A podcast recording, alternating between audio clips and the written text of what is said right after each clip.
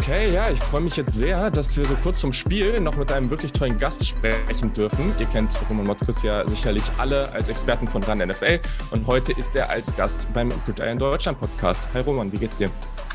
Hallo Julian, danke. Äh, kann mich nicht beschweren. Soweit alles fein.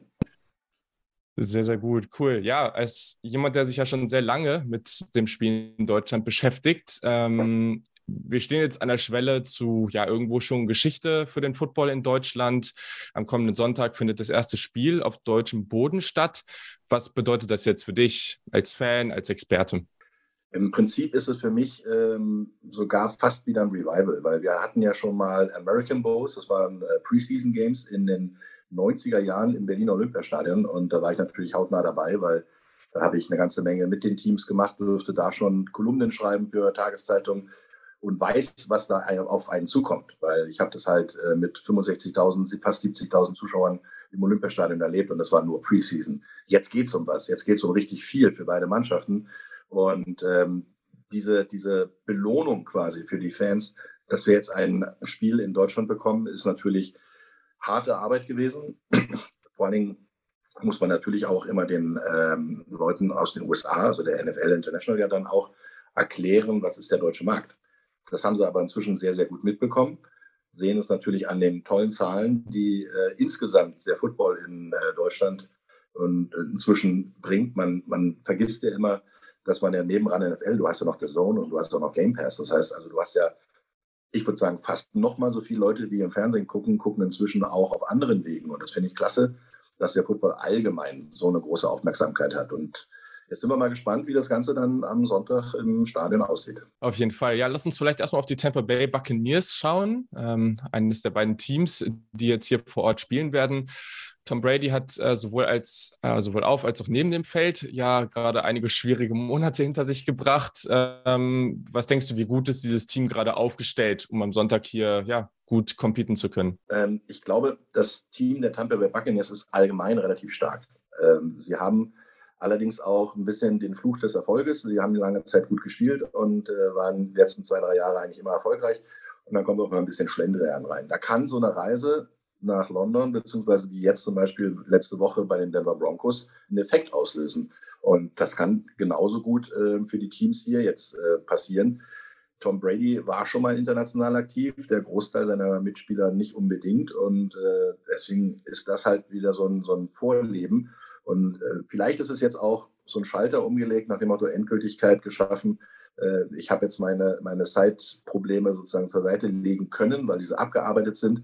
Jetzt kann er sich wieder voll auf den Fokus äh, Football konzentrieren.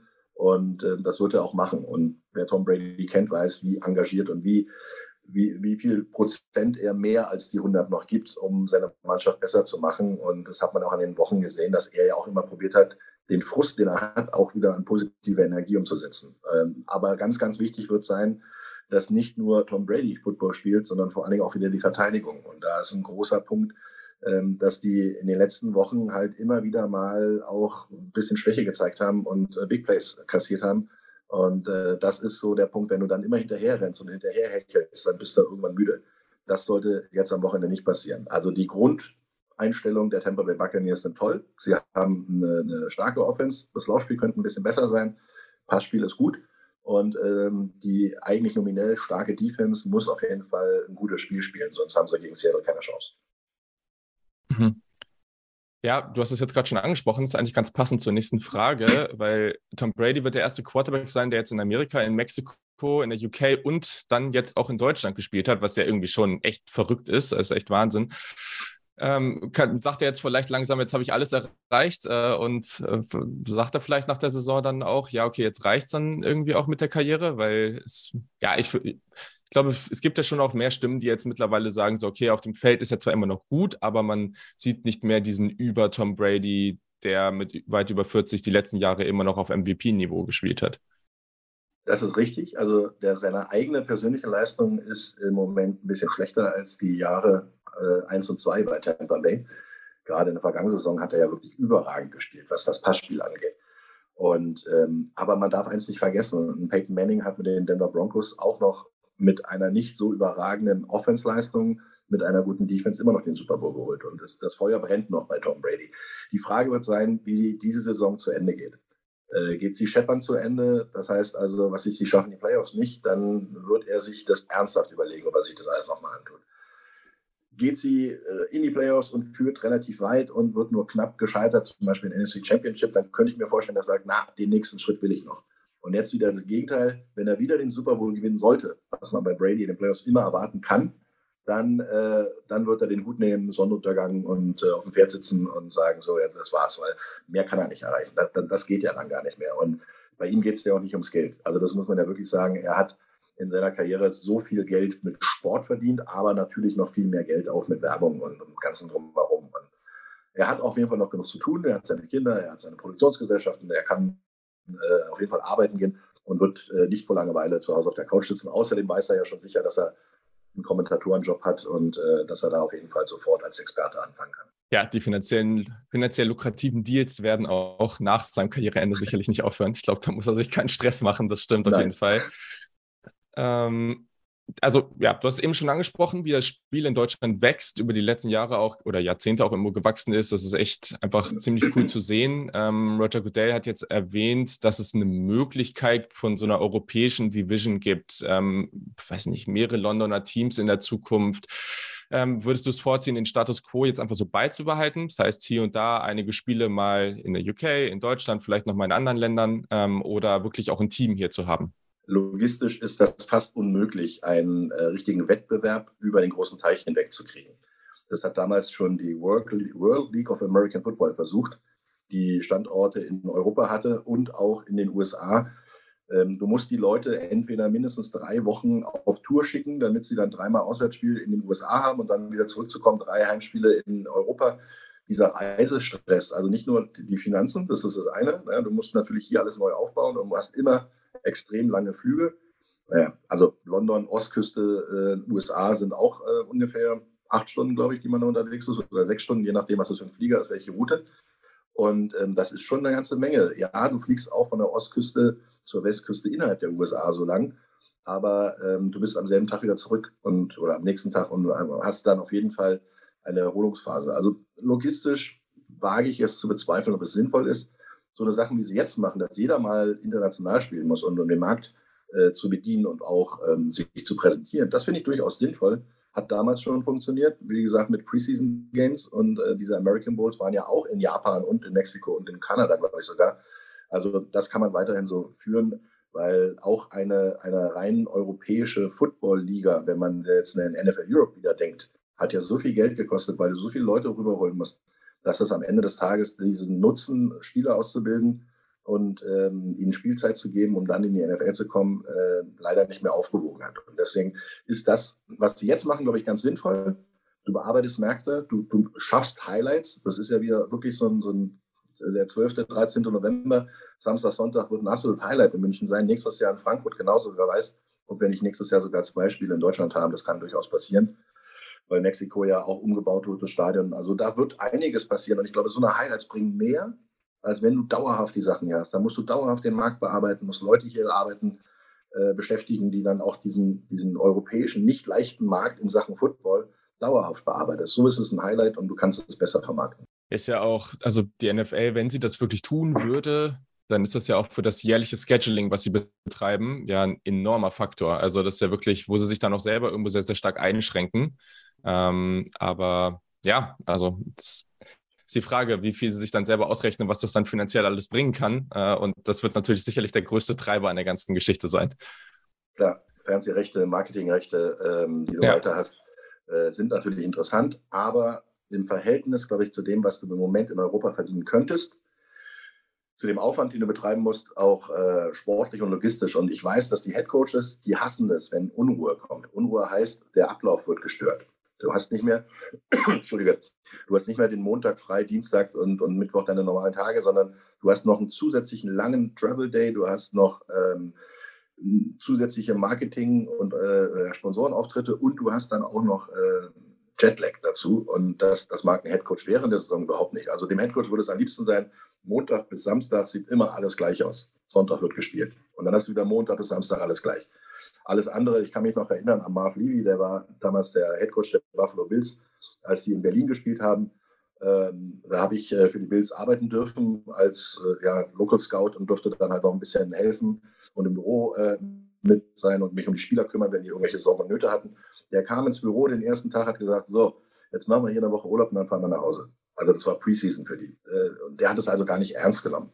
Und jede Störung wird für den Head Coach unangenehm, weil er einfach nicht seinen gewohnten Gang hat. Und das hilft dann halt auch nicht, das Spiel zu entwickeln. Macht Sinn. Ja, Head Coach ist ein sehr, sehr guter Übergang hier an der Stelle. Die Seattle Seahawks haben in dieser Saison bisher alle Erwartungen eigentlich übertroffen. Also ich glaube, die wenigsten haben damit gerechnet, was da jetzt gerade passiert, was ja für uns und für dieses Spiel auch wirklich toll ist. Ähm, sollte Pete Carroll jetzt dementsprechend auch Favorit auf den Coach of the Year sein? Aber so weit gehe ich noch nicht. die Saison ist noch lang. Also wir haben jetzt gerade Halbzeit ungefähr. Ähm, da ist natürlich die Überraschung groß, dass die Seattle Seahawks äh, die NFC West anführen. Also damit hat wirklich niemand gerechnet, gerade durch den Umbau und dadurch durch, durch die, äh, sagen wir mal, das Loch, das Russell Wilson hinterlassen hat, nach Quarterback. Und das hat Geno Smith also mehr als gefüllt. Da muss man wirklich sagen, er hat die, die, der Spielplan und diese Spielart hat für ihn genau gepasst. Natürlich auch Glück, dass sie im Verletzungsfall gute Rookies haben, die danach gerückt sind. Sie haben sehr gut gedraftet, das muss man schon sagen aber sie müssen das, äh, die Saison erst zu Ende bringen. Und da haben wir jetzt nochmal äh, sieben Spiele, acht Spiele, neun Spiele, die da kommen. Und äh, wer weiß, wie lange es dann, wenn es geht, überhaupt in die Playoffs dann, geht der, der Lauf. Deswegen ist das ähm, noch ein bisschen zu früh, finde ich. Äh, du hast Pete Carroll, der mich persönlich jetzt nicht überrascht, weil der hat ja schon zu UC-Zeiten Zeiten, ähm, Spieler entwickelt. Also der hat schon im College lange Zeiten mit, mit jungen Spielern gearbeitet und hat sie immer weiterentwickelt. Und das schafft er ja natürlich im Profibereich auch, wobei man auch sagen muss, er ist nicht alleine. Im College hast du ungefähr 10 bis 12 Coaches, in der NFL bist du bei 22 bis 25. Also der muss mehr organisieren und man sieht auch, selbst mit seinem relativ hohen Alter, erstmal ist er fit, körperlich und auch geistig und er kann auch mit jungen Spielern noch umgehen. Ich erinnere mich da an die Begrüßung von DK Metcalf nach dem Draft. Äh, gigantisch. Also so eine, so eine Leute musst du dann erstmal finden, die sich in dem Alter mit über 70 noch so identifizieren können und, und so, sagen wir, spontan reagieren auf junge Menschen. Und das ist nicht ganz einfach. Voll, ne? Also das ist ja auch das, was, ich meine, Matt Rule Urban Meyer und Co., das sind all diese College-Coaches, die diesen Sprung nicht geschafft haben und ähm, Pete Carroll macht das seit sehr vielen Jahren extrem gut. Du hast Geno Smith jetzt schon angesprochen, ist natürlich eine Offenbarung für Seattle, also wirklich der Wahnsinn. Vor dem Jahr haben eigentlich alle nur diskutiert, wird es jetzt Smith, wird es jetzt Drew Locke? Ähm, wer so ein bisschen, äh, naja, also haben eigentlich nur eine schlechte Wahl zwischen den beiden. Beide werden es wahrscheinlich nicht wirklich reißen und mehr so ein Übergang sein und dann wird es einen hohen Draft begeben nächstes Jahr. Aber gerade sieht es ja wirklich ganz, ganz anders aus. Wie überrascht bist du von den Leistungen? Glaubst du auch, dass er das halten kann, dieses Niveau, was er gerade hat? Ich denke, das, was er jetzt spielt, ist genau das seine Spielstärke. Das, das kann er machen, wenn er weiterhin das Umfeld hat und wenn er weiter sich wohlfühlt und vor allem verletzungsfrei bleibt. Ähm, dass, dass Seattle natürlich mit Russell Wilson vorher einen, einen, Ausnahmequarterback hatten, den der auch vieles selber immer wieder gerichtet hat, also Schwächen ausgebügelt hat, die die Mannschaft hatte, also gerade was Offense Line anging, was Laufspiel anging und so weiter. Und äh, da hat er vieles überdeckt. Inzwischen ist es so, keiner kann sich mehr verstecken. Jeder muss seine Leistung bringen. Und äh, Geno Smith ist jetzt nicht so ein schlechter Quarterback. Der war auch relativ hoch gedraftet und hat ähm, dann ein bisschen seine Reise angetreten und hat jetzt zum richtigen Zeitpunkt die Entwicklungsstufe gefunden, die er brauchte oder, oder dieser Entwicklungsschritt dann zu gehen und dass ihm jemand das Vertrauen ausgesprochen hat. Und ich erinnere mich, dass Pete Carroll wirklich relativ früh im Trainingslager gesagt hat, er ist unser Mann. Ja, und er wird jetzt derjenige sein, der es führt. Und da muss ich ehrlich gestehen, jeder Quarterback, der in der NFL irgendwann mal ankommt, egal auf welcher Position, ob erster, zweiter oder dritter Quarterback, der hat es drauf, so eine Mannschaft zu führen. Äh, das ist halt die Crème de la Crème. Und man vergisst dann immer ein bisschen den Unterschied, ob ähm, einer, sagen wir mal, bisher in der zweiten Reihe gestanden hat, äh, der nicht so populär war, ähm, der trotzdem Football spielen kann. Und das hat er hier genau gezeigt. Es kommt immer ganz drauf an, wie ist das Umfeld? Was hast du für eine Offense-Line? Wie sind deine Mitspieler? Hast du eine Chemie zu den Receivern, zu den Titans und zu den Running Backs? Ist die Offense-Line gewillt, für dich zu blocken? Und wenn es dann auch gut läuft und deine Defense mitmacht und dich auch noch einigermaßen mag, ähm, es gab ein, ein Zitat, glaube ich, ähm, dass äh, die Aufmerksamkeit und der, die Wichtigkeit äh, jetzt nicht mehr auf einen Spieler gelenkt ist in Seattle und dass nicht einer sozusagen alles aufsaugt. das scheint jetzt mehr in der Mannschaft zu sein, weil ich habe auch äh, einige Gerüchte gehört in den letzten Jahren, dass die Defense zum Beispiel mit Russell Wilson nicht zufrieden war, weil sie ihn halt, sagen wir mal, nicht hat sehr gut dastehen lassen. Ne? Und äh, das ist natürlich äh, innerhalb einer Teamchemie tödlich. Und äh, ja, man sieht ja auch in Denver, dass es da nicht alles Gold ist, was glänzt, obwohl er da jetzt immerhin mal wieder einen Sieg rausholen konnte. Also das scheint äh, wirklich so zu sein, dass eine, eine Mannschaft über einen Einzelspieler immer äh, gewinnt. Jo, ähm, du hast es eben schon mal kurz angesprochen. Es gibt ja jetzt schon so ein paar Gerüchte äh, und Gespräche über ein zusätzliches Spiel äh, in Deutschland im nächsten Jahr. Bei drei Millionen Ticketanfragen, die, es, äh, die wir dieses Jahr hatten, das macht einfach Sinn, oder? Definitiv. Ähm, wir haben ja gesehen, wie auch die Ticketvergabe ist und was man natürlich auch im Nachhinein äh, sagen muss, ähm, wie viele Tickets sind denn wirklich in den freien Verkauf gegangen? Das werden wir nie wirklich voll erfahren. Aber ich gehe mal an, von den wahrscheinlich 70.000, die es im äh, Allianz Arena zur Verfügung stehen, werden bestimmt 2.000, 3.000 nicht verkauft, weil du einfach ein bisschen Sichtbehinderung hast hinter den Teams. Und dann wirst du äh, vielleicht, wenn es hochkommt, die Hälfte davon in den freien Verkauf gegangen sein. Das heißt also hier in Deutschland und international zur Verfügung stehen. Das heißt, dann bist du bei 30.000 Tickets. Die, die verkaufst du während des äh, Brot, äh, Butterbrotschmierens. Also das ist Wahnsinn, wie schnell da die Dinger weg waren.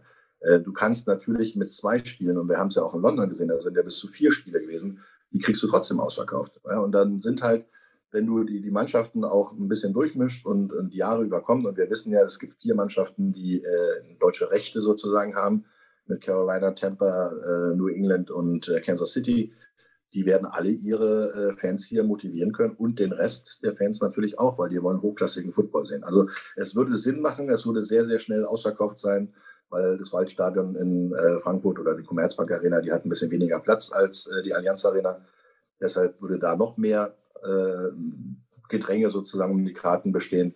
Da würde es ein bisschen fairer für alle Fans sein, dass sie dann wenigstens zwei Chancen haben. Ob die jetzt groß sind, die Chancen, aber wenigstens haben sie dann zwei. Auf jeden Fall. Ähm, wir haben diese Wochen, Woche ja dann mehrere Veranstaltungen auch in München geplant, also darunter auch eine NFL Flag Competition. Die NFL UK Academy wird äh, am Samstag ein Spiel in München bestreiten. Bist du happy grundsätzlich damit, was auch auf dem Level gemacht wird, um den Sport in Deutschland zu fördern, rund um dieses große Ereignis in München? Also gerade das Flag-Programm ist, äh, finde ich persönlich sehr, sehr wichtig, weil damit kann man den Einstieg äh, in das Schulprogramm zum Beispiel bekommen, was die NFL ja auch macht und was sie damals auch schon zu NFL Europe-Zeiten gemacht hat. Ich weiß, dass die deutschen Footballverbände da sehr daran interessiert sind, dass das äh, auch in Zusammenarbeit passiert. Ähm, es gab auch schon gute Zusammenarbeiten in Hamburg, in Berlin, in Düsseldorf, äh, wo dann halt ein, ein Jugendfleck-Turnier gespielt wurde. Und deswegen kommen jetzt die Sieger dieser Mannschaft, also dieser Turniere nach München und spielen dort äh, das Finale aus. Sehr tolle Aktion passt wunderbar, weil Flag Football kann jeder spielen und macht Spaß. Und äh, es fördert auch den Einstieg zum äh, Verständnis des Spiels und natürlich auch vielleicht den, den Hunger drauf, selber zu spielen.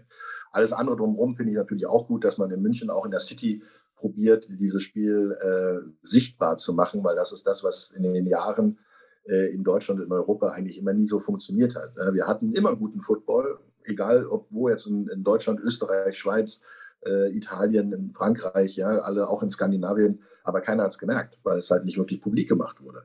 Und das ist jetzt eine, eine Hilfe, dass man dieses Spiel dann auch nimmt als Leuchtturm und sagt, äh, guck mal, so könnte es aussehen, so könnte es zum Beispiel auch für ein deutsches Finale, für ein europäisches Finale aussehen, wenn man das dann mal äh, kopieren kann. Natürlich jetzt nicht mit der Finanzkraft der NFL, aber es wird ein Ziel sein, so, so, aufzutreten. Und äh, deshalb hilft es der allgemeinen Bevölkerung. Und äh, ich meine, wir wissen alle, wie viele Medien sich inzwischen auch akkreditiert haben, dass nicht alle zum Beispiel äh, genommen werden konnten. Da gibt es ganze Menge, die wollten wahrscheinlich einfach mal einen netten Ausflug nach München machen. Ähm, die werden es dann nicht haben, aber ähm, die Leute, die jetzt auch Football mal so ein bisschen berichten, und zwar außerhalb nur des Super Bowls, die sind dann auf jeden Fall mit dabei und die können uns natürlich auch helfen, die ganze Sache zu verbreiten. Und da helfen solche Sachen wie Podcasts, wie, wie Live-Shows, wie äh, Zeitungsartikel und, und, und. Da sind ganz viele Sachen, und ähm, das wird auf jeden Fall eine, eine, sehr, sehr wichtige und interessante Woche werden mit vielen tollen Veranstaltungen und äh, endet natürlich dann in dem Triple Game Day am Sonntag, also Sonntagmittag schon eins und dann zwei noch im Live-Programm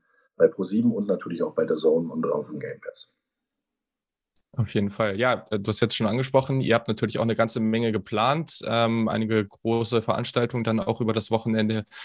Ähm, wie sind so deine, deine Pläne dann drumherum?